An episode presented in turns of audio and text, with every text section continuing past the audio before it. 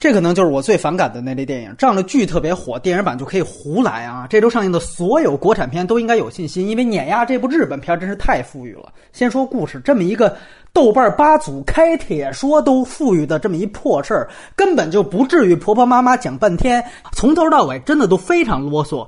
就最后撞车和烟花那段平行剪辑，我都看睡了。你说从原配爆豆到说最后开下山崖。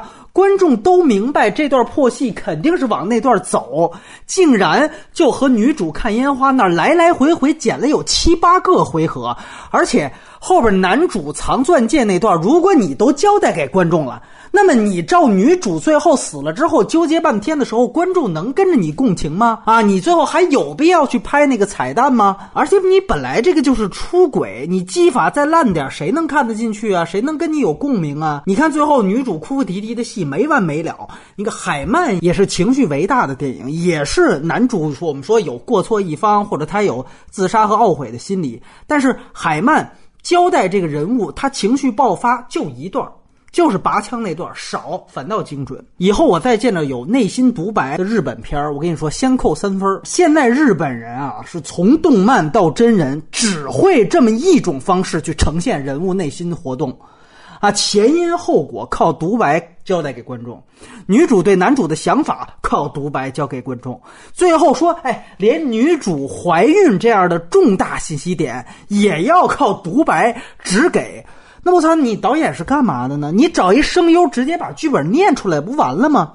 然后配乐完全的尬体，表白的时候那女主说话呢，配乐已经盖住人声了。这种国产大烂片才会犯的初级错误，这里是一个都没少。包括女主突然决定说要去看萤火虫了，每天都去看，结果那个摇滚范儿的配乐瞬间就起来了。